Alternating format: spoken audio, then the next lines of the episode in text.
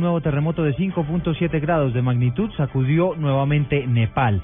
Se trata del tercer movimiento telúrico de altas proporciones desde el pasado 25 de abril, cuando recordemos un terremoto deja un saldo que supera los 8.200 muertos. Camilo López, ¿qué es lo que se sabe de este movimiento telúrico?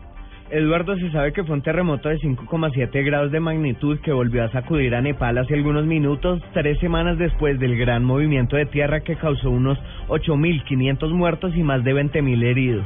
Según el Servicio Geológico de Estados Unidos, el terremoto se presentó a 10 kilómetros de profundidad y su epicentro fue a 24 kilómetros de Ramechhap, al este de Kathmandú.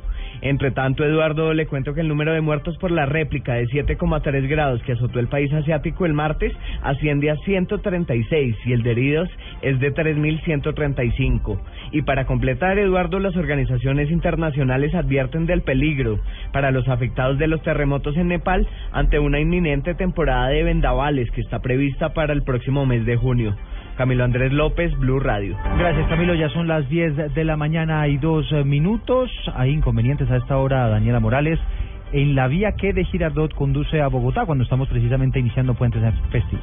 Sí, señor. Pues mire, el director encargado en este momento de la Policía de Tránsito a nivel nacional, el eh, coronel Juan Francisco Peláez, ha informado que en este momento la variante que conduce en Girardot, Bogotá, se encuentra cerrada. Esto por precaución debido a la peligrosidad en la zona por fuertes lluvias que se registran, caída de roca y también de tierra. Por eso ya se han habilitado pues los desvíos necesarios. Sin embargo, ha informado que en este momento se hace un recorrido aéreo para poder establecer cómo funcionan los puntos de salida, como la autopista norte, la autopista sur, Avenida Boyacá y calle 13, que en este momento presentan alto flujo vehicular. Recordemos que ha dicho también el coronel Juan Francisco Peláez que son más de 15 puntos de operativos que están instalados a nivel nacional. Daniela Morales, Blue Radio. Daniela, gracias. La policía abrió una investigación interna por cuenta de un escándalo que protagonizó el comandante de la policía de Abriaquí, esto es en eh, el departamento de Antioquia, quien se emborrachó junto a otros uniformados. La historia con Cristina Monsalve.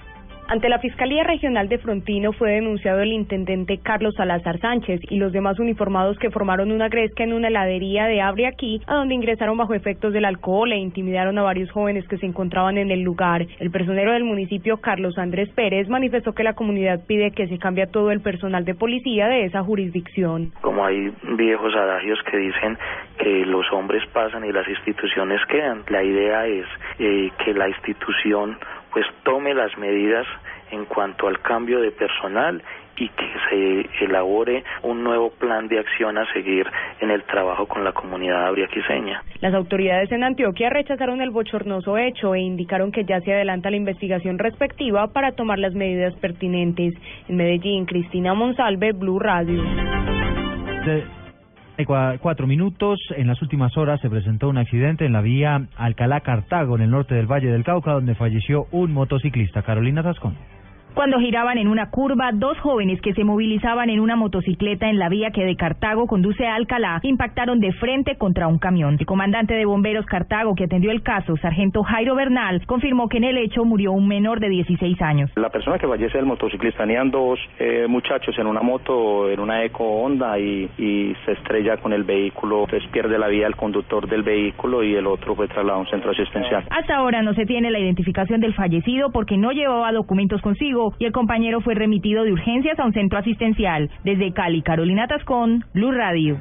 Trabajadores que fueron despedidos del Instituto Colombiano de Petróleo siguen en protesta a las afueras de las instalaciones esperando una solución, pues dicen que quedaron con las manos cruzadas. Verónica Rincón.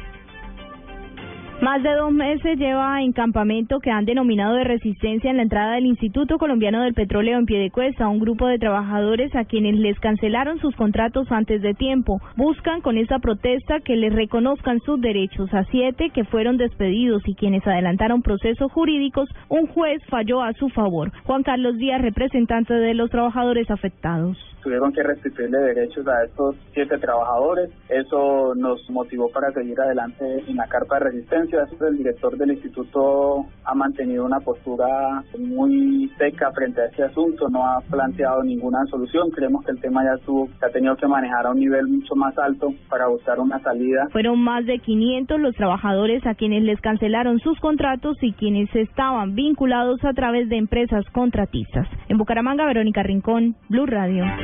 10 de la mañana a 6 minutos hablamos ahora de información deportiva. Intentó fugarse el bananito Betancourt en la octava etapa del Giro de Italia, pero al final no cumplió con su cometido. Pablo Ríos. Así es, Eduardo, y el ciclista español Beñat Inchausti, el equipo Movistar, ganó la octava, la octava etapa del Giro de Italia con un tiempo de 4 horas 51 minutos y 33 segundos. El colombiano Rigoberto Urán llegó en el séptimo puesto a 33 37 segundos del ganador, en el grupo en el que también finalizaron los favoritos Alberto Contador, Richie Port y Fabio Aru. En la clasificación general, el líder sigue siendo Contador y el colombiano mejor ubicado es Urán, que está en el octavo puesto a un minuto y 24 segundos. Y en noticias de tenis, el número uno del mundo, Novak Djokovic, se metió en la final del Master 1000 de Roma después de vencer al español David Ferrer con parciales de 6-4 y 6-4. Djokovic ahora esperará al vencedor entre Roger Federer y Stanislas Babrinka que juegan esta tarde. Pablo Ríos González, Blue Radio. Noticias contra reloj en Blue Radio. 10 de la mañana a 7 minutos, noticia en desarrollo. El Papa Francisco se reunió hoy con el presidente de Palestina, Mahmoud Abbas, en el Vaticano y le dijo que es un ángel de la paz. El encuentro se produce después de que el Vaticano hubiera reconocido a Palestina como un Estado soberano. Estamos atentos a la organización internacional, Amnistía Internacional, que ha condenado la pena de muerte provisional que se le impuso al expresidente de Egipto, Mohamed Mursi, y señaló que su juicio es una farsa. A través de un comunicado, el organismo dice que la determinación muestra el deplorable estado del sistema judicial en ese país.